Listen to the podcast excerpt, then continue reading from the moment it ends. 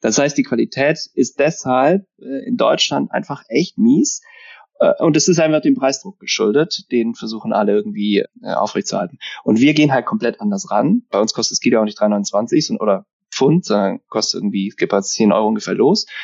Und wir gehen halt ran und sagen, Moment mal, wir wollen in Länder, wo wir irgendwie durch den Kaffeehandel A, soziale Wirkungen entfalten können und B, wo die Qualität einfach richtig geil ist. Und deswegen sind wir in Ländern wie im Kongo, da gibt es keinen kommerziellen Kaffeeexport so wirklich, äh, sind wir teilweise in Ländern wie Myanmar, aber sind auch in Kolumbien natürlich, auch Brasilien, aber eben auch in Höhenlagen und arbeiten damit Partner, die halt so exzellente Qualitäten haben, die halt nicht nur Kostendruck und niedrigpreisig arbeiten müssen.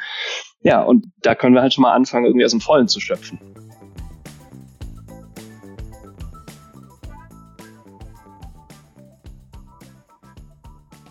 Hallo und willkommen zu einer neuen Folge How to Fail a Wild Startup.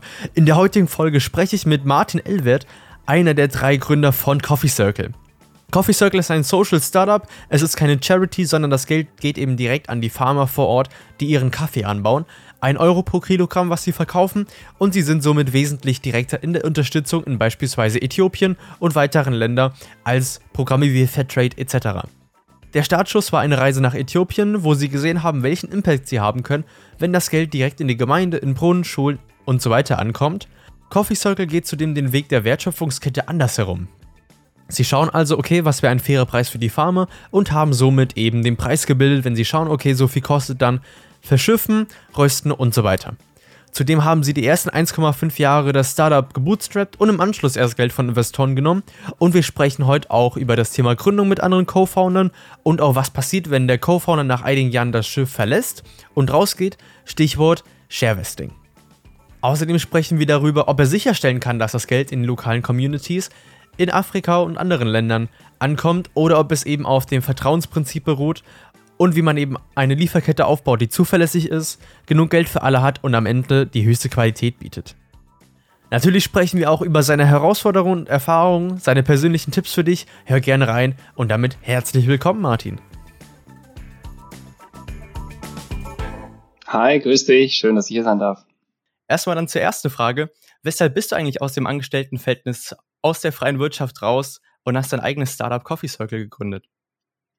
Hm. Also ich glaube, was war der Grund? Also Berater wird man ja nicht, also es war für mich immer klar, dass ich nicht ewig Berater bleibe und es war uns beiden, äh, uns dreien klar. Die anderen beiden war ja auch äh, bei Roland Berger damals, so hieß die Firma. Und ähm, äh, ja, und dann haben wir uns irgendwie aufgemacht und wollten irgendwas gründen. Ich weiß es ich bei der Uni. Ich hatte viele Leute von der Uni, die gegründet haben. Ich habe in Leipzig studiert und die waren dann in Berlin und irgendwie hatte ich gedacht, hey, das, das, das würde ich gerne mal ausprobieren. Ja, und dann findet man ja nicht selten irgendwie so ein Team und dann haben wir uns gut verstanden und dann kam halt die Äthiopien-Reise und dann kam irgendwie äh, halt der Wunsch, was mit Äthiopien zu machen und äh, in irgendeiner Weise da halt auch vorbeizutragen.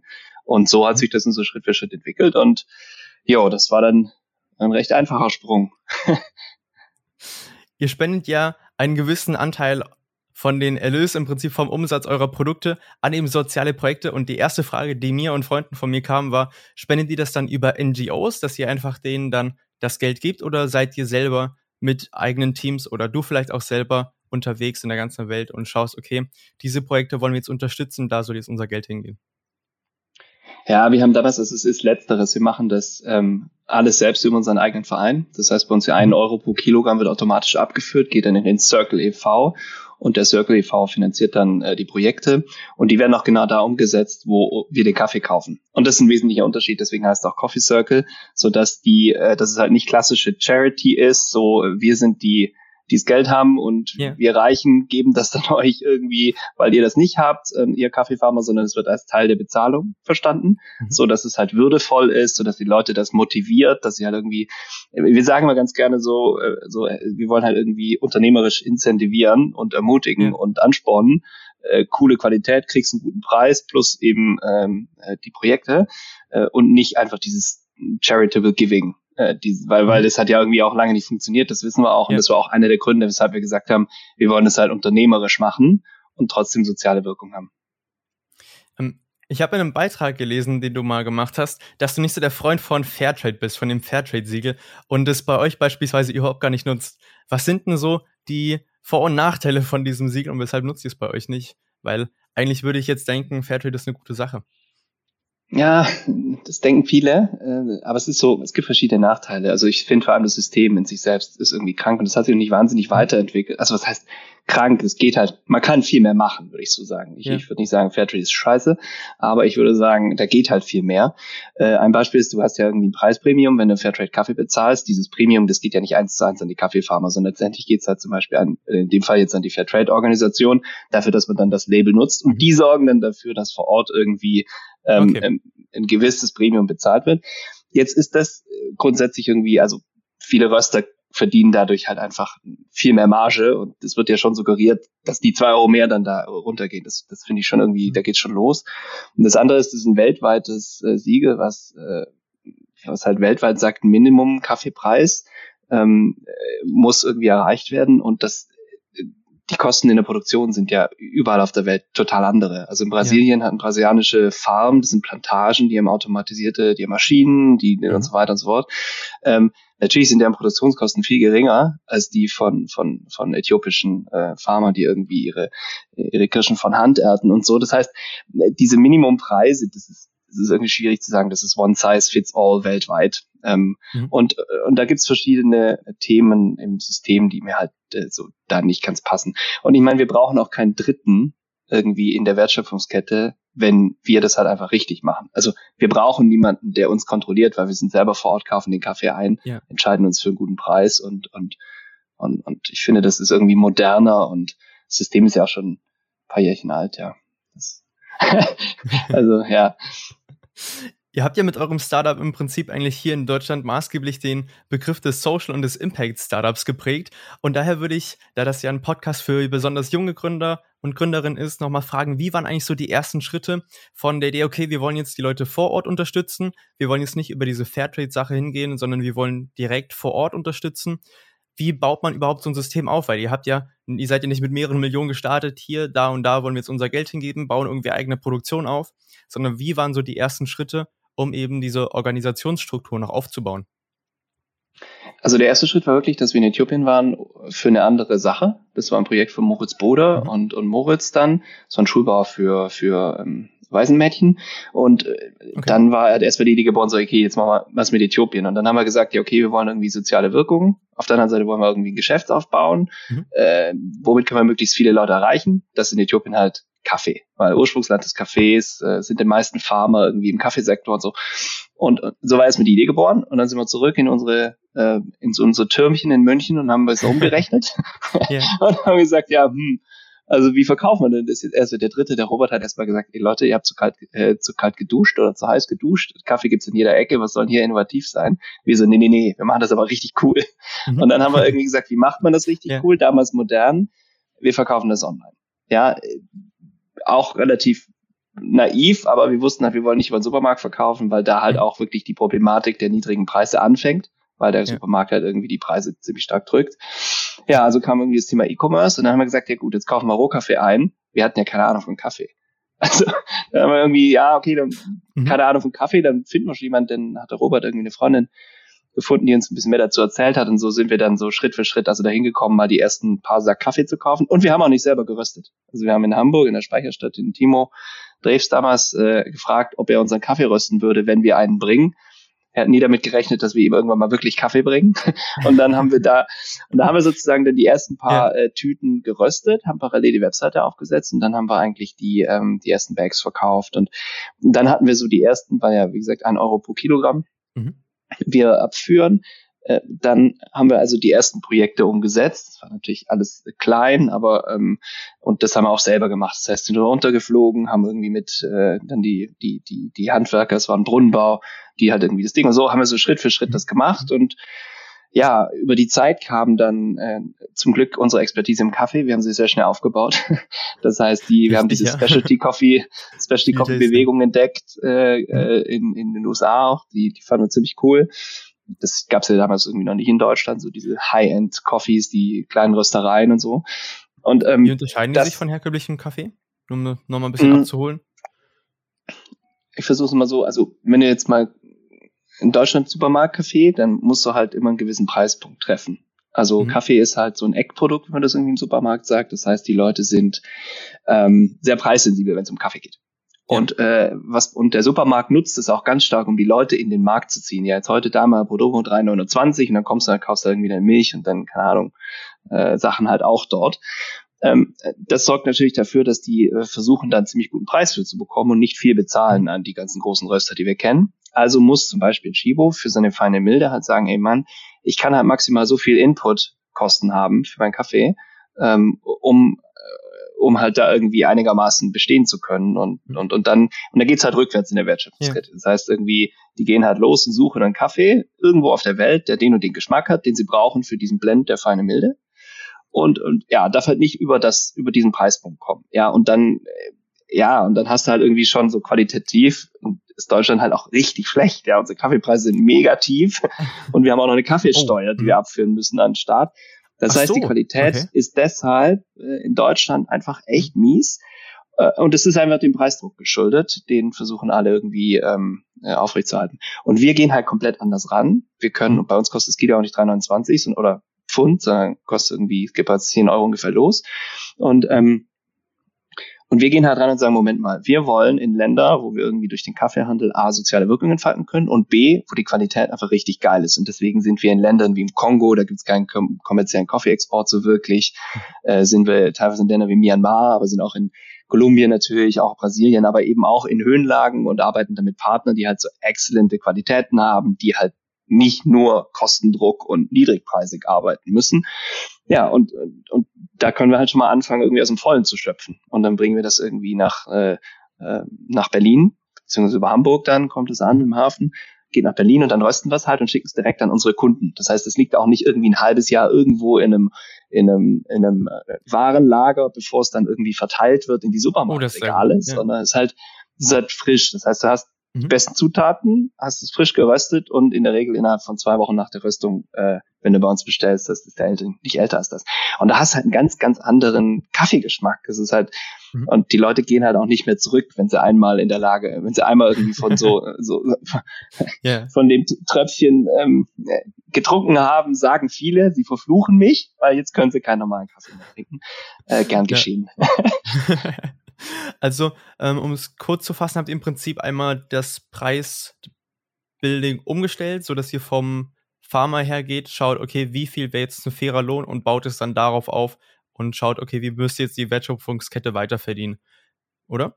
Genau. Ja, okay. genau, das hast du eigentlich richtig zusammengefasst und wir haben halt, damit ist halt auch genug Geld in der Wertschöpfungskette drin. Mhm. Dann das Problem ist halt, dass ähm, dass wenn du einen Pfund Kaffee für, keine Ahnung, sechs Euro oder so verkaufst, das ist einfach nicht genug, dass ja. da jeder, den es halt auch braucht in der Wertschöpfungskette, es braucht einen, der muss das rösten und verpacken. Mhm. Es braucht auch einen, der das irgendwie aufs Schiff packt, koordiniert und finanziert, irgendwie um die halbe Welt schifft. Und dann braucht es halt jemanden, der irgendwie die Tausenden von Bohnen, die wir halt in, in einem Kilo schon drin haben, erntet. Und, und das alles muss ja finanziert sein. Und da ist halt einfach sechs Euro oder was auch immer das, glaube, im Schnitt haben wir ein 10 Euro fürs Kilo, also 5 fürs, hm. fürs Pfund in Deutschland an Preis. Das ist einfach nicht genug. Und ähm, das ist auch einer der Pro Kernprobleme, weshalb, ähm, ja, weshalb so wenig ankommt bei den Farmern. Ja.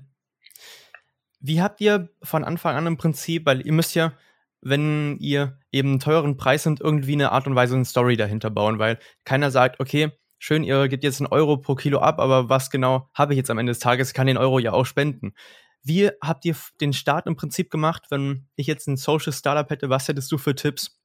So könnte man beispielsweise eine, eine Story drum bauen, um eben die Leute dazu zu motivieren, diesen Kaffee zu kaufen, womit man eben diese sozialen Projekte unterstützt und nicht zu dem günstigen Kaffee im Supermarkt zugreifen. Also ich glaube grundsätzlich daran, dass das Produkt selbst muss halt, äh, muss halt saugut sein. Das heißt, die Produktqualität ja. muss äh, mhm. besser sein und du machst dein Produkt nicht notwendiger. Der, der USP zu sagen, wir spenden irgendwie an irgendjemand was, der ist eine Illusion. Also wenn die Leute dann ins dunkle Kämmerchen sperrst ähm, und sagst, okay, jetzt guckt niemand zu, also die sagen ja immer Fair Trade, kaufst mhm. du Fair Trade? Ja, ja, nein, ja klar kaufe ich Fair Trade, ja, das sind dann irgendwie, mhm. keine Ahnung, 50 Prozent. Und wenn sie dann mal blind irgendwie alleine sind im Raum, dann greifen trotzdem nur 5 Prozent zum, zum, zu dem teuren, mhm. aber dann fairen Kaffee. Äh, das heißt, ich glaube, man muss schon ganz ehrlich sagen und sagen, okay, ich brauche ein cooles Produkt, was halt auch im Wettbewerb besteht, ohne dass es notwendigerweise fair ist. Man kann es dazu nutzen, und gerade für die Story und für Branding und PR und so weiter ist es natürlich toll. Äh, aber Produkt muss halt inhärent halt ziemlich geil sein. Ich glaube, das ist Das ist wichtig. Und was ich persönlich frage, die Story muss halt authentisch sein. Das heißt, ich kann, mhm. ich, ich, ich, es gibt schon viele, einige, die es so versuchen, aber ich, ich schluck das dann immer nicht richtig. Das ist, ja, keine Ahnung, ich verkaufe, ich verkaufe, was weiß ich, Handyhüllen, ja, und spende jetzt halt irgendwie an eine Schule in Uganda. Das ist dann halt so, ja, ist ja nett, aber also, dass man da ja, so, gar, so gar keine Relation dazu hat, mhm. das, äh, das, das, das finde ich auch immer äh, schwierig und wenig glaubwürdig, weil dann zieht halt die Story auch nicht mehr wirklich. Ja. Also wir, wir deswegen, wir bleiben halt bei unseren, wir sind in der Wertschöpfung aktiv, wir kaufen dort ein, das sind unsere Partner, wo wir dann auch was äh, zurückgeben. Und vor allem wollen wir es halt nicht als Charity verstanden wissen, sondern eben dort äh, Investitionen tätigen, die die Pharma halt mit uns gemeinsam machen, weil sie halt so einen geilen Kaffee produziert haben. Also das finde ich irgendwie, wenn es um Social Business geht, immer immer wesentlich, dass die, also es kauft niemand dein Produkt ja. nur aufgrund von einem sozialen Zweck. Das muss mhm. schon gut sein. Ihr seid jetzt seit 13 Jahren und mehr oder weniger mit Coffee Circle unterwegs. Wie würdest du sagen, kann man jetzt ein Netzwerk aufbauen? Also du hast gesagt, ihr seid am Anfang nach Äthiopien geflogen, hattet da anscheinend schon ein paar Connections eben durch dieses Video, habt geschaut, okay, was brauchen jetzt die Leute da in dem Dorf, die, Kaff die Coffee Farmer, was haben die für Bedürfnisse und so weiter und so fort, wie kann man die unterstützen? Aber ihr habt das ja noch deutlich, auf deutlich mehr Länder erweitert, hast ja eben gerade schon ein paar Beispiele genannt. Wie seid ihr dann im Prinzip weitergegangen? Wie läuft das? Gibt es da große Netzwerkplattformen, wo man irgendwie Coffee Farmer finden kann? Oder seid ihr dann über Partner weitergegangen oder persönliche Kontakte? Weil ich habe überhaupt keinen Kontakt im Prinzip, wie solche Strukturen funktionieren. Deswegen würde es mich wirklich mal interessieren, wie sowas aufgebaut wird. Ähm, ja, also jetzt gerade im Kaffee, da gibt es jetzt kein, es gibt keinerlei äh, Plattformen. Technologisiert ist da auch super wenig. Ja. Ähm, äh, das heißt, es geht wirklich um ganz klassisch ähm, Beziehungen aufbauen. Gerade, klar, natürlich in Äthiopien hatten wir dann einige, aber natürlich lernt man dann auch Leute im Kaffeebereich kennen und dann äh, sich weiterempfehlen äh, zu lassen. Mhm. An, wir haben verschiedene andere Netzwerke, in denen wir drin sind, wo, wo wir halt die wir genutzt haben, zum Beispiel B Corp, ich weiß nicht, ob du das kennst, aber diese Zertifizierung für auch sehr viele Social und und und B Corp ist in in in, in Lateinamerika oder Mittelamerika Systema B und äh, da mhm. haben wir halt nach, äh, nach Partnern gesucht, die halt irgendwie B Corp zertifiziert sind. Und so sind wir halt irgendwie ins Gespräch gekommen. Und klar sind wir natürlich hier auch mit, äh, mit Händlern und mit anderen Röstern im Kontakt. Und, und so kriegt man schon irgendwie so Schritt für Schritt dann ähm, äh, gute Kontakte. Und ja, das so, so läuft das. Das kann auch ganz zufällig, keine Ahnung, Kongo war halt nicht sehr gezielt. Also habe ich irgendwie auf einer Veranstaltung getroffen, der gesagt, hey, ich habe mal so einen crazy Typen kennengelernt, ja, der macht was im Kongo. Ich so, okay, ja. krass, Kongo. Das ist halt irgendwie auch Ostkongo, also mhm. jetzt nicht, das ist halt echt, das ist die Gegend, wo du liest, da sollst du nie hingehen.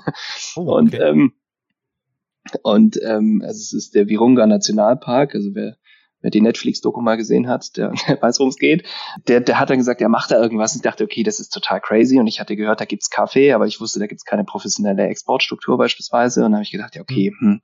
habe mal mit ihm telefoniert und das hörte sich so an, als ob der auch weiß, wovon er spricht. Also Kaffee ist ja auch nicht immer gleich Kaffee. Also es bieten uns wahnsinnig viele Leute irgendeinen Kaffee an, aber wir müssen halt ja. schon irgendwie sorgen, dass die Qualität stimmt. Und dann war, waren wir irgendwie interessiert und dann habe ich gesagt, du pass auf, nächstes Mal, wenn du da bist. Das war ein Brite, der da irgendwie viel macht. Und der sagte dann irgendwann Bescheid, hey, ich bin drei Wochen da. Und dann habe ich gesagt, okay, wow, okay, dann let's go. Ja? ja. Und dann war ich mit Anna, meiner, meiner cool. Kollegin, dann mhm. irgendwie da im Kongo.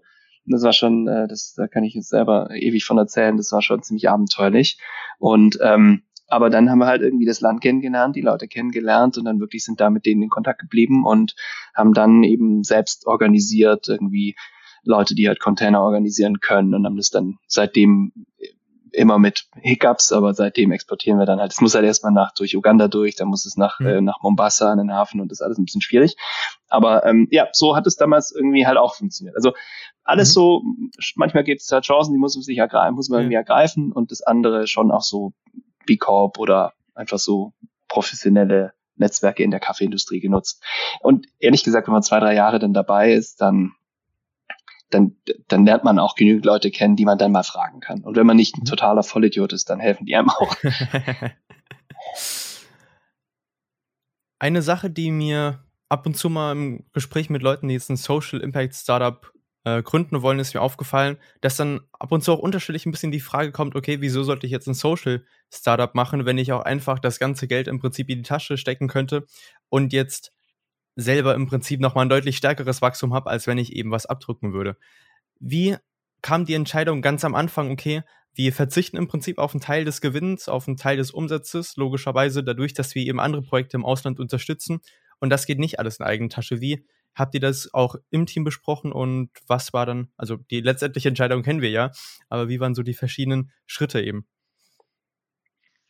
Also dadurch, dass bei uns die Motivation am Anfang ja wirklich äh, da war, äh, mhm. wirklich in dem Land was zu bewegen, war das nie eine große Diskussion. Also war für uns ziemlich klar und es ist, glaube ich, auch einfach tief verankert in dem Werteset von uns drei Gründern.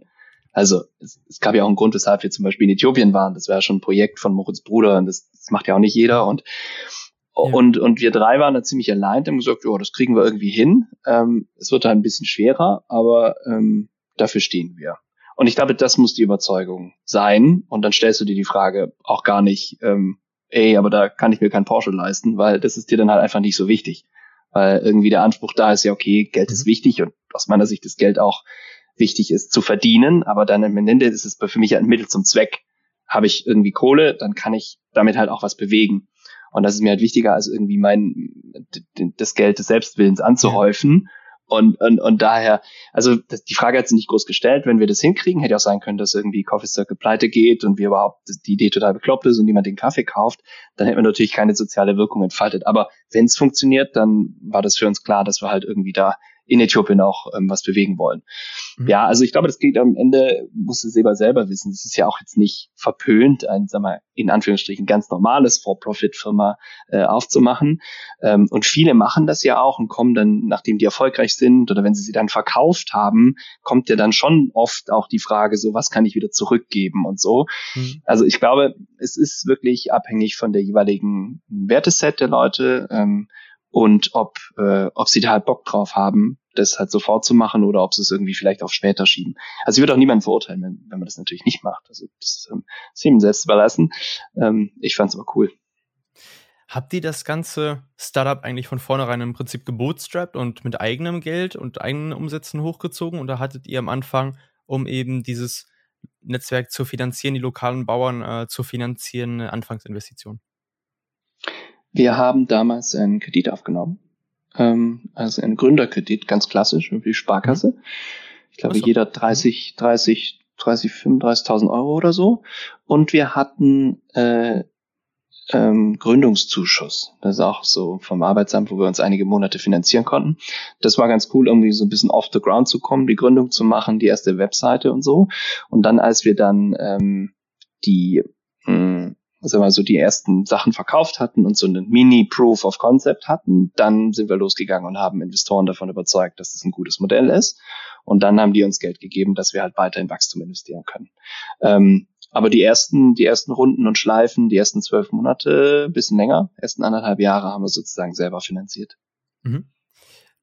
Und ihr seid weiterhin äh, im Prinzip mit Anteilen von Investoren drin. Also kein Exit ähnliches oder Anteile abgekauft.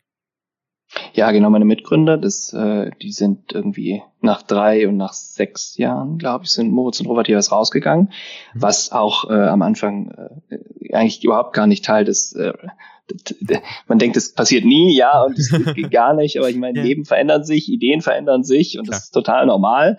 Und die waren dann auch weiterhin beteiligt, aber die sind sozusagen, äh, deren Anteile sind dann äh, vor nicht allzu langer Zeit, hat die dann jemand übernommen, ähm, was ja auch total in Ordnung ist nach so langer mhm. Zeit. Aber ansonsten äh, habe ich natürlich noch Anteile, aber natürlich, wenn Investoren ähm, uns Geld gegeben haben, dann ja, dann wollten sie schon noch einen Anteil. Ähm, vielen Dank für die ganzen Infos rund um das Thema Wertschöpfungskette und Ressourcen etc. Ich würde noch mal ein bisschen switchen von dem Thema zum How-to-Fail-Aspekt in diesem Podcast. Was waren denn so Herausforderungen und Probleme, die ihr auf dem Weg hattet und was konntest du daraus lernen und was für Tipps kannst du an junge Gründerinnen und Gründer weitergeben? Also ich glaube, wir haben am Anfang sehr, sehr viel am Reißbrett geplant, was dann alles nicht so kam. Das war vielleicht auch ein bisschen so die Berater, äh, die Berater-Background, so, so alle, wenn es im Excel steht, dann dann stimmt's. wir haben allerdings auch bei irgendwie Businessplan-Wettbewerben mitgemacht, da hat das wieder geholfen. Heute würde ich wahrscheinlich viel, viel, viel stärker Trial and Error machen. Ich würde viel mhm. mehr äh, mit Kunden reden und fragen, anstatt irgendwie mir selber mein Produkt auszu, auszudenken und zu sagen, äh, ich bin der Markt sozusagen und ich weiß, wie es geht. Also diese, diese ganze Denkweise des Lean Startups und diese Denkweise, den Kunden ins Zentrum zu stellen, bevor ich irgendwie mein Produkt baue, das würde ich sicherlich, äh, das würde ich sicherlich anders angehen. Ähm, und das zweite, ist vielleicht lustig, ich meine, wir haben ja Haufen Fehler gemacht und Zeug. Ich meine, ich glaube, es ist wesentlich, dass, äh, dass man sich selbst auch nicht allzu ernst nehmen darf. Denn äh, jeder wird so wahnsinnig viele Fehler machen. Äh, dumm ist yeah. es, wenn der Fehler einen in die Insolvenz führt oder sonstiges. Aber wenn nicht, was kann man verlieren? Also ich, mhm. ich halte auch irgendwie äh, ja, sich selbst nicht so ernst nehmen, auch diese, diese Art von Stealth-Mode, da habe ich auch nie was von ja. gehalten. Also äh, rausgehen, Leute fragen, Feedback einholen, das sind irgendwie deine ersten Kunden, deine ersten Ambassador. Und ganz ehrlich, jede Idee hat irgendwie jeder Mensch auch schon mal gehabt. Ja, am Ende gibt es ganz wenige, die dann auch sagen, ich mache das jetzt. Und im Wesentlichen kommt es ja auch auf die Execution an von der Idee. Das heißt, da nicht notwendigerweise auf die beste Idee warten. Ich glaube, es ist viel wichtiger zu lernen, wie man gut executed. Und wenn irgendwann mal eine bessere Idee über den Weg läuft, ja, ja dann, dann machen. Und halt nicht in den Stealth-Mode gehen und äh, so mega mysteriös anderthalb Jahre bei LinkedIn schreiben. Ich sag niemandem, was ich mache. Das Problem ist dann, weiß auch niemand, was du machst. Kann dir niemand helfen. Und ja. das, äh, das sind so die Themen, die, die, also weniger aus meinem Learning, mhm. weil wir haben mhm. das mit dem Staff Mode nicht gemacht. Ähm, das ne, vielleicht so in der Side Story. Das war früher schon so en vogue, dass man das nicht erzählt. Okay. Vielleicht hat sich das auch gerne. Ja, also und sich selber nicht so ernst ja. nehmen ist, glaube ich, wesentlich, denn jeden Fehler, äh, also ich, ich habe unglaublich viele Fehler gemacht. Ähm, und wenn ich jedes Mal mich total darüber geärgert hätte, dann, ja, dann wäre ich wahrscheinlich irgendwann nicht mehr zur Arbeit gekommen. Gab es denn Fehler, wo du sagst, okay, äh, die sind mir jetzt passiert als Gründer, passieren mit Sicherheit auch viele andere Gründen, äh, das könntest du noch mal mit auf den Weg geben? Also Beispielsweise ja. mal ein branchenspezifisches, ähm, was jetzt Social Startup oder Coffee Startup oder wie auch immer angeht? Mm, da wüsste ich jetzt nicht so ein starkes, was mir gerade aber eingefallen ist, dass du sagst, das ist total boring, aber ultra wichtig, gute Verträge zu machen. Oh. Gute Beteiligungsverträge, ja. mhm. Anwalt einschalten und wirklich die Sache durchdenken und richtig machen, weil aus diesen Dingern kommst du einfach nicht mehr ordentlich raus, wenn die schlecht gestrickt sind. ja, ja und da auch alle mhm. Eventualitäten durchplanen. Also gerade okay. jetzt, wenn es um Gründer- und Beteiligungsverträge geht mit Investoren, ähm, gerade am Anfang ist es so, äh, aus meiner Erfahrung, dass, dass, dass, dass man da natürlich irgendwie großzügig ist und alle arbeiten da dran. Aber es ist wichtig, zum Beispiel festzulegen, was passiert mit den Anteilen, wenn jemand nach einem Jahr schon geht oder nach zwei Jahren geht oder mhm. jemand irgendwie nach Chile ziehen will, weil was weiß ich, ja, also damit das geregelt ist im Sinne der Firma, ähm, denn ansonsten äh, hat man sich irgendwie gleich am Anfang schon äh, einen, einen, einen Block in den Weg gelegt. Mhm. Ist langweilig, aber ist ultra wichtig. Ja. Und wie habt ihr die Beteiligungsverträge aufgebaut? Habt ihr von Anfang an direkt die Sachen getrittelt? Oder ich habe auch schon äh, Modelle gesehen, wo im Prinzip jeder Gründer ein paar Prozente pro Jahr oder pro Quartal sogar dazu bekommen hat, die sie dabei waren? Ja, wir hatten es gedrittelt, aber wir hatten dann im Beteiligungsvertrag auch ein sogenanntes Vesting, was du gerade angesprochen hast. Okay. Das heißt, wenn man ein Jahr dabei ist, hat man halt irgendwie, wenn man unter einem Jahr gegangen wäre nach Zeichnung, das ist auch normaler Term von, von, äh, ähm, von Investoren, dann kriegt man nix, also dann kriegt man keine Anteile. Mhm. Und dann kriegt man irgendwie ja. alle Vierteljahr oder sowas, verdient man die sich dann über eine Zeit von 36 Monaten oder so zurück. Klar, Investoren mhm. wollen ja, wenn sie einem Geld geben, sicherstellen, dass man auch mindestens drei Jahre oder sowas bei der Firma bleibt, bevor man irgendwie ähm, vielleicht abhaut. Mhm. Das kann man aber auch mit Gründern machen, ohne dass ein Investor kommt. Ich wusste das nicht. Ich kannte die Terms nicht. Ich habe praktisch mit ja. dem ersten Investor, der ein Termsheet vorgelegt hat, ähm, mit Freunden und Bekannten und so weiter überhaupt erstmal verstanden, was steht da überhaupt drin. Mhm. Ja, und das, das, ich glaube, das ist, ähm, heute ist da, glaube ich, auch sehr viel Info äh, irgendwie zugänglich. Ähm, ich denke, das macht Sinn, sich da halt auch während der Gründung ein bisschen mit auseinanderzusetzen. Schlichtweg, um nicht dafür zu sorgen, dass am Ende äh, was ist ich, die Hälfte der Firma jemandem gehört, ein halbes Jahr später sagt, ich, ich habe keine Lust mehr, weil dann ja, ist irgendwie, dann findest du auch keine Investoren mehr, weil niemand will investieren, dass wenn 50 Prozent der Anteile schon irgendjemandem gehören. Ähm, und, und, und das, das ist also gerade Gesellschaft und Struktur und gute Verträge ist. Äh, da lohnt es sich wirklich mit Leuten zu sprechen, die davon Ahnung haben. Und das sind halt Anwälte oder wirklich Gründer, die Finanzierungsrunden gemacht haben. Gibt es viele Anwälte, die im Prinzip auf die ganze Startup-Materie mittlerweile spezialisiert sind oder sind das dann äh, allgemeine Anwälte, die irgendwie im Business-Kontext unterwegs sind? Nee, ich würde schon versuchen, jemanden zu finden, der der Startup-Beteiligungsverträge gemacht hat. Denn mhm. die kennen die Konditionen, die ja. wissen, ähm, äh, was zu verhandeln ist, was wesentlich ist. Da gibt's ja auch verschiedene verschiedene Terms, die, die auch finanziell natürlich Auswirkungen haben später mhm. mal. Also zum Beispiel Liquidationspräferenzen, das ist auch ein ganz beliebtes Tool, eine Erfindung der, der Venture Capitalists. Damit sichern die sich sozusagen ja. ab, dass ähm, also das heißt im Wesentlichen nur, dass wenn der, der zuletzt investiert hat, bekommt als erster. Das ist okay. Aber die, die nennen, die schreiben sich zum Beispiel auch gerne mal eine, eine zweifache Liquidationspräferenz rein. Das heißt, sie garantieren sich schon mal von vornherein eine Verdopplung von ihrem, von ihrem Investment. Also das mhm. gibt es durchaus. Und da gibt es ja verschiedene so ja. Feinheiten mhm. und äh, und wenn man da nicht genau aufpasst und ein Anwalt, der kennt natürlich diese ganzen Terms, da passiert es dann nicht. Ähm, mhm. Aber ähm, ja, wenn man da nicht aufpasst, dann ist natürlich auch irgendwie blöd. Ich, ich gehe nicht davon aus, dass die meisten einen über den Tisch ziehen wollen, aber manche probieren es halt doch.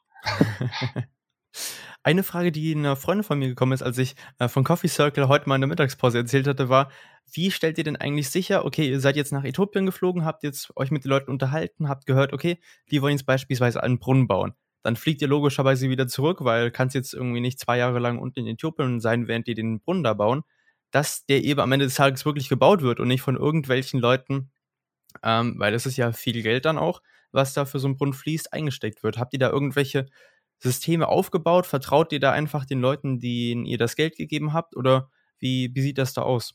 Gibt es da irgendwie eine Form der Absicherung? Mm, ja, ich meine, wir kaufen ja den, den Kaffee in diesen Communities, ja, und äh, der Kaffee ist dann tendenziell, äh, das ist ja das, womit sie auch Geld verdienen und wir zahlen einen hohen Preis. Das heißt, da ist schon irgendwie eine Geschäftsbeziehung da. Ähm, A, schon ein gewisses Vertrauen, aber natürlich hat jeder Farmer oder jede Pharmakooperative auch den Wille, dass wir im nächsten Jahr wiederkommen und natürlich wieder den Kaffee kaufen, weil wir zahlen halt einfach nur einen Preis und und das zweite ist auf jeden Fall eine persönliche Beziehung, die man aufbaut zu den Menschen. Ja, ihr müsst, mhm. müsst irgendwie vorstellen, dass kein Farmer in Äthiopien hat irgendwie jemals ähm, vorher ein äh, gesehen, wer seinen Kaffee am letzten Ende röstet und, und Kunden serviert. Ja, also so, äh, da, die, normalerweise ist das total anonym, da kommt irgendwann ein Truck vorbei und du gibst da deine Kirschen oder deine, äh, dein, dein Rohkaffee ab und dann, und dann tschüssi. Ja, und der sieht es. Das heißt, da ist schon mal eine ganz andere Connection und die sind halt total stolz auf ihr Produkt und so. Mhm. Und so, deswegen machen wir das halt auch auf irgendwie Augenhöhe. Und ah, okay. hey, natürlich, äh, natürlich ähm, ist es ein gewisses Risiko, aber ähm, äh, man kann sie auch nicht wirklich rechtlich absichern. Mhm. Aber es ist, ehrlich gesagt, haben wir da, also letzter Punkt vielleicht, ich meine, sie profitieren ja auch von dem Brunnen. Also es müsste schon eine einzelne korrupte Person sein, die irgendwie sagt, okay, ich stecke das Geld jetzt ein. Mhm. Wir sprechen ja hier eigentlich immer von Kooperativen. Das heißt, es sind auch immer die Kooperativen, die Bescheid wissen, dass, äh, okay. dass wir mhm. da kommen und was machen. Und ehrlich, ehrlich gesagt, ähm, haben wir das Gegenteil erfahren. Wir haben eine, eine Schule gebaut und wir waren dann, wir hatten das immer Bargeld mitgenommen äh, und dann vor Ort umgetauscht. Klar, am Anfang war das nicht so viel, aber so eine Schule kostet schon ein bisschen mehr. Und dann haben wir da irgendwie das Geld am Anfang transferiert äh, über Bank und in Äthiopien wird das halt halt gecheckt und irgendwie der, bei der Person, wo es dann halt ankam, stand dann irgendwann halt so die Geheimpolizei vor der Tür und gesagt, hey Leute, ähm, was kommt denn hier an? Wieso kriegst du so viel Kohle aus dem Ausland? das ist ein bisschen weird. ähm, yeah. Und, und, und dann konnten wir halt, äh, waren wir halt nicht vor Ort, ja, und konnten halt nicht die Handwerker und so weiter bezahlen. Und da kam es halt wirklich so, dass mhm. die der Lehrer, der, der, der Schule, also nicht der Lehrer, sondern der, der Rektor sozusagen der Schule, die da gebaut werden sollte, war bis dato nur ein kleines Klassenzimmer. Mm, und der hat dann in der Lehre, in der Elternschaft sozusagen vorfinanziert, einfach nur auf Zuruf, wir zahlen es dann, wenn wir das nächste Mal da sind, zurück. Und das war natürlich schon so, okay, oh. wow, was für ein Vertrauensverhältnis. Die, der geht rum und sammelt sozusagen von, von den Hunderten von Eltern da irgendwie äh, mini kleine Beträge ein, koordiniert das alles und äh, vertraut einfach nur darauf, dass wir zurückkommen und ihm das geben. Hm. Also das, das fanden wir schon, da, das war schon auch wieder so ein Learning und das geht natürlich nur, wenn du irgendwie eine, eine vertrauensvolle Beziehung äh, aufbaust. Mhm. Nee, super interessant. Also ähm, das freut mich sehr zu hören, dass sie da auch so ein Gefühl im Prinzip zurückbekommt der Wertschätzung, weil ihr ja da wirklich dann sehr aktiv seid und da auch den Leuten dann vor Ort hilft. Eine Frage, die ich auch noch hatte, ist, röstet ihr denn eigentlich in den jeweiligen Ländern direkt vor Ort, um da irgendwie noch die Wertschöpfung ans Maximale zu bringen, damit logischerweise Umsätze und so weiter bei den Leuten vor Ort bleiben? Oder liefert ihr die Rohbohnen ähm, nach Deutschland in eine Produktion von euch oder eben eine externe Produktion? Ja, also wir machen das Letztere. Wir produzieren hier ähm, in Berlin mhm. und das hat verschiedene Gründe. Wir haben uns das am Anfang auch ja. angeschaut und dachten genau gleich wie du, so hey, komm, das wird auch cool, Wertschöpfung ins Land ziehen und so. Ja. Es gibt verschiedene Probleme. Das eine ist, Kaffee im Rohzustand bleibt lange frisch. Kaffee im gerösteten Zustand verliert schnell an Qualität. Und ah, wenn du ah, Äthiopien okay. zum Beispiel nimmst, ähm, äh, das geht ja über ein Schiff und das Schiff ist auch mit Abstand das umweltfreundlichste im Vergleich zum Flugzeug oder so. Aber wir müssten deshalb praktisch rausfliegen, weil wir, wir schaffen auf gar keinen Fall einen garantierten Container innerhalb von zwei Wochen äh, aus ja. Djibouti äh, nach Deutschland zu bringen. Und dann hängt der irgendwie in Djibouti da und brütet bei 40 Grad in der, im Schatten der Kaffee, so, der geröstete. Ja. Also die Qualität, wenn du halt hohe Qualität ja. möchtest, dann ist das Risiko immens hoch oder es ist mhm. sauteuer und schlecht für die Umwelt, weil es ausfliegen muss. Und das zweite okay. ist, wir arbeiten ja nicht nur mit Single Origins, das heißt, wir haben nicht nur äthiopischen Kaffee, sondern wir haben auch Blends, was insbesondere beim Espresso halt wichtig ist für den Geschmack. Das heißt, mhm. wir, keine Ahnung, ich habe hier eine äh, im Blend zum Beispiel Brasilien, Indonesien, Guinea, ja, und dann haben wir irgendwie drei. Ah. Und, und das ist die Frage, wo röstest du denn dann, ja? Hast du irgendwie in Äthiopien so. die Rösterei und importierst dann den Kaffee aus Kolumbien, bringst du erstmal nach ja. Äthiopien, dann röstest du irgendwie und also um das wirklich gut zu machen ja. und, und, und so äh, ist es halt der, der, da, wo es zusammenkommt, hier und dann kannst du es halt auch mhm. frisch geröstet an die Kunden äh, weiterverarbeiten, ja. Das ist im ah, Wesentlichen ähm, also wir hätten mega Bock, das irgendwie mal zu machen, aber dann halt auch wirklich Kaffee in zum Beispiel Kolumbien oder in Äthiopien zu rösten, aber dann auch dort zu verkaufen. Mhm. Das ist dann okay. was anderes. Nicht, nicht hierher fliegen und dann, das, das machen Kann ich verstehen. Hm. Und ist das eine Produktion mittlerweile von euch oder ist das noch eine externe Kaffeerösterei? Wir sind jetzt seit schon 2016, also das war das Land, da haben wir zwei große, sorry, das Jahr, wo wir zwei große Entscheidungen gefällt haben. Das eine ist, wir sourcen in mehreren Ländern, nicht nur Äthiopien, und mhm. wir fangen selber an zu rüsten. Das, äh, also seit 2016 ähm, hier in Berlin im Wedding ähm, haben wir unsere Rösterei und auch das große Café hier und das Büro. Also seit 2016 machen wir das selber und es macht schon mal nochmal einen großen Unterschied für Qualität und auch mhm. für Flexibilität äh, bei neun Sorten und so. Mal klar, man kann halt selber, kann, muss sich nicht irgendwie sechs Wochen vorher anmelden, wenn man irgendwie zehn Kilo geröstet haben will und so, kann einfach in den Keller gehen und machen. um mal flächenmäßig einen Überblick zu bekommen, wie groß ist so eine Rösterei? Wie viel Platz braucht das? Das geht. Unsere ist jetzt, ähm, sind wir halt so 400 Tonnen im Jahr und wir sind, wir können inzwischen nicht mehr alles selber rösten. Hm. Ähm, und die hat jetzt so bei uns hier so 300 Quadratmeter. Okay. Hm. Ja, also brauchst ja. du irgendwie Röster oder so in Deutschland noch Nachverbrenner, Katalysator und so. Und dann ähm, brauchst du noch halt Platz für die Rohkaffee natürlich. Und dann hast du in der Regel noch so eine Abpackung, Packstation. Mhm. Ja, und dann hast du noch so ein Testlabor, weil du musst dir die Kaffees mal verkosten, wenn die ankommen und so, dass es alles stimmt. Dann musst du ja. Quality Management machen. Also es ist schon, das ist letztendlich schon eine, eine, eine ordentliche Produktion. wie viel Kaffee trinkt man als Gründer von einem Kaffee-Startup? Das ist wirklich mal eine Sache, die mich interessiert, die mir gerade nochmal aufgefallen ist. Also das Einzige, was ich verändert habe in den zwölf Jahren, ist, dass ich morgens Kaffee trinke und nicht mehr Tee. Das habe ich nämlich davor getrunken. ähm, und ich trinke eigentlich zwei große Tassen Filterkaffee mhm. und meistens nochmal einen, manchmal einen zweiten Espresso. Okay. Äh, dann am Nachmittag. Äh, es ist auch schwierig, hier irgendwie das, den Überblick zu behalten, weil hier natürlich ständig Leute rumlaufen, die Kaffee aufgebrüht haben und das immer ständig verteilen. und ähm, also da sind, das sind wir auch ein bisschen nerdig. Das ja. heißt, ab und zu hier mal noch einen Schluck und da noch einen Schluck. Aber ja, ich, ich glaube, ich bin okay mit meinem hm. durchschnittlichen. Ich bin jetzt nicht übertrieben. Äh, besser, als ich es erwartet hatte. Wir haben jetzt neue Sorten, die sind Low Caf, also halb so viel Koffein. So, hm? Und sogar welche, die haben doppelt so viel Koffein. Oh, und äh, ich kann auch einfach nicht, also wenn ich irgendwie morgens äh, wirklich zwei große Tassen trinke, die ja. kann ich nicht leer trinken. Flipp ich aus, ja. und das, mit Low Caf vielleicht ja. wird's dann mehr. Du hattest eben gerade gesagt, dass ja die Zeit von im Prinzip einem gerösteten Kaffee deutlich, deutlich äh, geringer ist, wenn sie fertig ist und äh, bis sie eben bitter wird und nicht mehr diesen hohen Geschmack hat, wo ihr den Anspruch hin habt.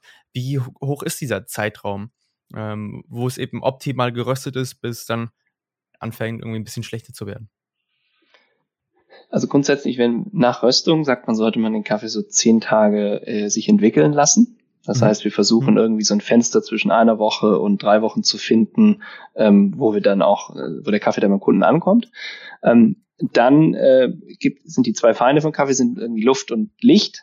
Das mhm. heißt, am besten nicht irgendwie umschütten oder so. Ja, das kann man machen, aber dann muss man darauf achten, dass man es auf jeden Fall in eine, zu eine Dose packt und dann idealerweise die auch immer luftdicht verschließt. Vakuum, ah. gibt es so Vakuumdinger da, also wenn man es jetzt ganz ja. nerdig macht. Äh, Kaffee-Kühlschrank äh, gibt wenig Sinn, weil Kaffee zieht Aromen an. Das heißt, mhm. äh, mhm. das, das, das ist blöd. und ähm, also ja. dunkel, nicht zu heiß und, und, und, und, und immer wieder stark versiegelt okay. und, und vor allem frisch mahlen, denn äh, sobald der gemahlen ist, der Kaffee, kannst du bei uns auch kaufen, aber besser ist es, wenn du eigentlich ohne kaufst und den frisch mhm. mahlst vor jeder, vor jedem Aufbrühen. Ähm, so hält es am längsten. Und dann ist ja die Frage, wenn du 250 Gramm kaufst, ähm, dann, ja, wenn der auch, wenn der am Tag, also der Deutsche trinkt im Schnitt einen, einen, einen Pfund im Monat ja, dann, äh, wenn du das dann verbrauchst im Monat yeah. oder so, nach sechs Wochen und so, dann ist es auch cool. Aber ähm, also wenn du den aufmachst und dann ein halbes Jahr liegen lässt, dann ist natürlich irgendwie schon viel des Aromas weg. Super interessant, mal einen kleinen Exkurs in die Kaffeearomatik reinzugehen, weil ich trinke meistens einfach den aus dem Automaten und in der Küche und habe da bis jetzt wenige Infos zu. ja, kannst du upgraden. Ja, also ich habe mir schon äh, eine Packung bestellt, beziehungsweise die ist schon im Warenkorb. Werde ich auf jeden Fall mal reinschauen. Den nächsten Teil, den ich im Podcast mal machen würde, war ein bisschen in die Retrospektive zu gehen und mal ein bisschen zurückzuschauen. Ähm, eine meiner Lieblingsfragen ist immer, angenommen, du hättest noch mal die Möglichkeit, im Prinzip zurückzuschauen, noch mal mit deinem 16-Jährigen, mit deinem jüngeren Ich zu sprechen. Was wären so die wertvollsten Ratschläge, die du damals gerne selber gehabt hättest oder welche du auch heute anderen Gründerinnen und Gründern geben würdest? Also ich habe zum Beispiel, ich habe erst, ich habe versucht, so Karriere, so klassisch irgendwie so Business School und, und so weiter und so fort. Das war auch alles super, das hat mich auch alles total geprägt. Hm. Ähm, was ich aber auch total wichtig finde, und ich habe es schon auch teilweise gemacht, aber einfach wirklich auszuprobieren und sich die Zeit zu geben. Am Ende kräht kein Hand danach, kräht irgendwann kein Haar mehr danach, ob du ein Jahr oder zwei älter bist oder nicht. Ja. Ähm, und es wird natürlich, wenn du älter wirst, irgendwie schwieriger, ähm, flexibel, cool, irgendwie entweder um die Welt zu reisen oder sonstige Dinge mitzunehmen. Also ich bin inzwischen totaler Freund davon und mich interessiert es persönlich, also gerade auch Gründer haben oft keine straighten Lebensläufe, im Gegenteil. Ja, also viele, ja. viele haben ja ein ganz klares Charakterprofil, ob das jetzt äh, Problem mit Autorität ist oder ob das, ob das irgendein. Wille ist, auszubrechen. Alle wollen irgendwie ein Problem lösen, was sie sehen und damit halt nicht klarkommen. Ähm, manche wollen auch einfach nur unfassbar reich werden, ja, und sehen da halt irgendwie, ähm, sind da irgendwie anders als andere. Äh, ja, und deshalb ich, ist es irgendwie auch blöd, also ist es irgendwie nicht wichtig, zu deine Karriere, mega den Karriereschritt hinzulegen. Ich glaube eher, du wirst mhm. zu einem, das Gründen wird dir abgewöhnt, wenn du in die klassischen äh, in die klassischen Streams gehst und sagst, ich fange erst mal irgendwo in einem Konzern an zu arbeiten oder am besten irgendwo meinetwegen in der Beratung. Das ist schon ziemlich weit weg vom Gründen, ehrlich gesagt. Ähm, das heißt, ich, und Mut, Mut dann irgendwie zu beweisen, halt auch einfach Dinge auszuprobieren und zu machen, anzustoßen, Projekte zu machen. Also so, äh, das hätte ich mir wahrscheinlich gewünscht, da ein bisschen ähm, offener zu sein. Mhm. Ähm, aber hat ja dann irgendwann noch geklappt. Du hast gerade gesagt, ähm, dass dir im Konzern ein bisschen so das Gründen nicht ausgetrieben wird, das ist ja ein bisschen zu stark, aber ein bisschen abgelehrt wird, ähm, diese Selbstständigkeit. Wodurch hast du das so festgemacht oder worin hast du es gesehen? Was sind so Anhaltspunkte? Naja, in der Beratung siehst du ja viel, aber du berätst halt sehr ähm, große, ausgewachsene Unternehmen. Und oftmals geht es um Risikoabwägungen, da geht es mhm. um, ähm, wie kann man Kosten besser in den Griff kriegen und so. Und das ist alles, äh, und das alles in so ganz ähm, erwachsenen Industrien wie der Autoindustrie oder ja. im Banking mhm. und so. Und du bist ja so weit weg von neuen Technologien, neuen Ideen, innovativen Lösungen, wie nur möglich. Ja, weil ja. du halt irgendwie optim mhm. du optimierst auf ganz hohem Level mhm. ähm, alte teilweise und bestehende Strukturen. Und ich, das, das ist einfach nur die Exposure zu neuen Themen, auch wenn du irgendwie voll Bock ja. drauf hättest, ist vergleichsweise gering. Und das Mindset ist natürlich eher so äh, Risikoaversität. Mhm. Und, und das, ähm, und das, das ist mir schon aufgefallen. Ähm, auch nachdem ich dann irgendwie in, in Berlin dann angekommen war und wirklich, du sitzt dann da so dran und natürlich kannst du am Anfang deine Pläne rechnen, fühlst du dich natürlich noch total sicher, bist noch in deiner Umwelt, machst ja, irgendwie dein, dein, Excel da und dann mhm. schreibst du und dann denkst du, ja cool, das kannst du, ist auch cool, weil dadurch haben wir was ich, von der Bank Geld bekommen und so. Es ist ja auch so eine, so eine Art von Professionalität und wir wussten, wie wir uns da gut verkaufen. Ähm, aber dann ist es halt wirklich so, rausgehen und machen. Und dann bist du halt nicht mehr irgendwie da bist du halt nicht mehr der Berater, der äh, irgendwie super smart ist, sondern läufst da gegen tausend Wände, hast keine Ahnung von dem, was ja. du eigentlich tust. Und ähm, ist schon irgendwie, äh, ist schon irgendwie, da, da merkst du dann halt wirklich so, okay, äh, ja, jetzt bist du im wirklichen Leben. dann würde ich das. Das muss auch, auch sagen, als Berater ja. gerade, äh, als Berater musst du ja auch die Projekte, du bist ja nicht unbedingt verantwortlich fürs, äh, für das, was am Ende bei rumkommt. Mhm also der Berater berät eine Firma und der Manager ja. der Firma muss es dann halt oftmals einfach umsetzen und du mhm. gehst irgendwie äh, zum nächsten weiter. Es ist unter, schon ein Unterschied, ob du beratend tätig bist oder ob du wirklich am Ende Verantwortung übernimmst für das, was du entscheidest. Das sind mhm. fundamental unterschiedliche Dinge und oftmals dachte ich mir, dass es so ein bisschen so die, die erweiterte Business School ist. Also hier eine mhm. schöne Case Study, ja. schön berechnen und so. Und, und das, das, ehrlich gesagt, habe ich auch vermisst, als ich, äh, also noch in, sagen wir mal, der normalen Welt war. dass das, das so dieses Übernehmen von Verantwortung und Entscheidungen mhm. fällen. Mhm. Ähm, das ist natürlich, da ist man, da ist man halt mittendrin als Unternehmer die ganze ja. Zeit. Und das macht, muss man auch für, glaube ich, muss man mögen. Ähm, aber ähm, ich fand das cool und ähm, deswegen hat mich das dann auch dazu bewegt, so lange das zu machen. Von Leuten, die aus dem Consulting rausgegangen sind, habe ich öfter mal aufgeschnappt, dass es sie auch wirklich maßgeblich gestört hat, dass sie jemand über lange Zeit beraten haben beispielsweise und dann die Exekutierung am Ende ist dann irgendwie vollkommen fehlgeschlagen, weil der Manager gesagt hat, ja, die Ideen sind jetzt irgendwie ganz cool, aber ah, nee, machen wir jetzt nicht. Wie hast du das so wahrgenommen? Gibt es da so eine Ernüchterung oder war das bei dir anders, ähm, dass eben die Sachen, die du beraten hast, dann auch wirklich umgesetzt wurden? Da ist natürlich Branche nochmal unterschiedlich. Ach so, so. Also gibt es wirklich ganz verschiedene Sachen. Aber ja, du arbeitest sehr oft für die Tonne.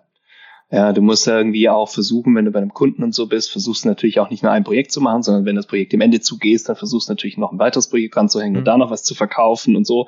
Also baust du beispielsweise Proposals, ja, das habe ich gesehen und dann setzt du irgendwie zwei Leute, die etwas Junior sind, irgendwie mal dran und die müssen dann irgendwie bis spät arbeiten und dann hast du dann ein geiles Proposal gebaut und denkst, ja super, jetzt kommt das Projekt um die Ecke, aber im Zweifelsfall hat der Vorstand einfach auch gar keinen Bock darüber das Thema zu reden, dann macht es halt schwupps, dann verschwindet es irgendwo. Und hm. also ich meine, es gibt es in verschiedenen Berufen. Ähm, man arbeitet, glaube ich, schon halt dann offensichtlich manchmal für die Tonne, muss man sich mit abfinden. Aber wir haben auch schon Projekte, wir haben in Asien über Zeit lang gearbeitet, da hatten wir auch Projekte, wo, wo, wo, wo die, die, die CEO gesagt hat, okay, ich hire euch jetzt für, keine Ahnung, fünf Monate und hat uns praktisch das Ergebnis schon vorgegeben, hat gemeint, jetzt jetzt baut er bitte, äh, macht er bitte haufenweise Interviews und Analysen und so und leitet, leitet das bitte genauso her, dass das nachher rauskommt. Ja, weil oftmals bist ja. du halt als, äh, oftmals bist du als Berater halt einfach auch die, die, äh, gibst du einfach nur Glaubwürdigkeit.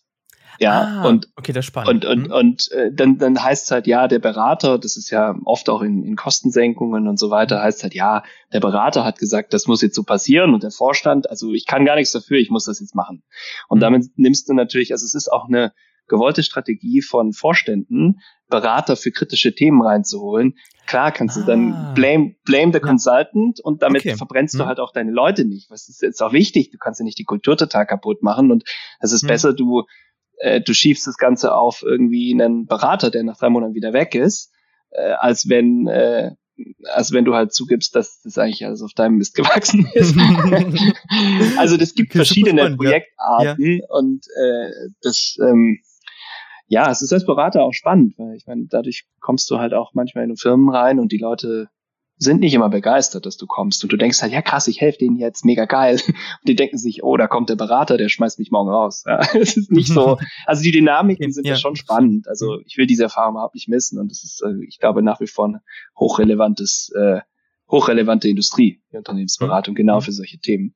Ähm, aber ja, man, ja, man arbeitet viel und manchmal auch für die Tonne. Dann würde ich das doch heute als Abschlussworte für die Folge nehmen. Vielen, vielen Dank, dass du heute da warst. Auf welchen Plattformen kann man denn mit dir, Coffee Circle und allem, was du sonst noch so machst, auf dem aktuellen Stand bleiben? Wo bist du da aktiv? Also ich bin in der Tat bei LinkedIn äh, äh mit am aktivsten, äh, mhm. bei Instagram und so relativ wenig. Ähm, und Coffee Circle ist auf jeden Fall alle Plattformen. Ja, Wunderbar. Instagram. Aber wir sind nicht, ehrlich gesagt, wir sind nicht bei TikTok. Doch ein bisschen, aber so nicht so ganz aktiv. Ja, da mhm. haben wir noch nicht so richtig den, den, den, den, den Tweak rausgefunden. Ja. Mhm. Interessant. Zum Abschluss bist du auch nochmal herzlich eingeladen, ein oder zwei weitere interessante Gründerinnen oder Gründer vorzuschlagen, wo du sagst, auch die, die Story ist wirklich sehr interessant, haben vielleicht ein paar interessante Probleme und Herausforderungen gehabt, eine coole Idee dahinter. Würdet ihr denn da jemand einfallen? Oh, in unserem Space, klar, natürlich. Ich weiß nicht, ob du den Lemonade-Gründer, den Paul, äh, der, der macht ja auch sehr, sehr viel in, in, in den Anbauregionen. Lemonade sagt mhm. ja wahrscheinlich was. Das, ja, das, das ist, glaube ich, ziemlich cool. Und ich glaube, wer auch natürlich immer total lustig sind, mein, die zwei Jungs von äh, Einhorn, der Philipp und der Waldemar. die springen ja hier auch, also die haben ja vor allem richtig viel noch in Richtung Purpose Economy, die haben ja auch ihre, ihre Firma irgendwie überschrieben. Auch toller Gründer, der gleich hier um die Ecke ist, ist äh, hier von Ecosia, äh, der Christian. Also es sind vor allem in unserem Space, ähm, finde ich, sehr spannende, sehr spannende Leute. Ja, super cool. Also das Thema Social Startups und Impact Startups finde ich sowieso immer sehr interessant, weil man da noch mal einige Tweaks mit rausnehmen kann. Vielen, vielen Dank, dass du heute da warst, dass du was von dir erzählt hast, von dem Thema Social Impact Startup, wie ihr es schafft eben, dass die Wertschöpfung auch am Ende des Tages bei den Leuten ankommt, die es benötigen und auch verdienen. Es hat mir sehr viel Spaß gemacht. Abonniert den Podcast sehr gerne, um keine weitere Story zu verpassen. Und bis zum nächsten Mal. Kannst auch gerne oder so Tschüss oder sowas sagen. ich dachte, ja, danke und äh, Tschüss und äh, viel Erfolg weiterhin. Dankeschön. Sag was.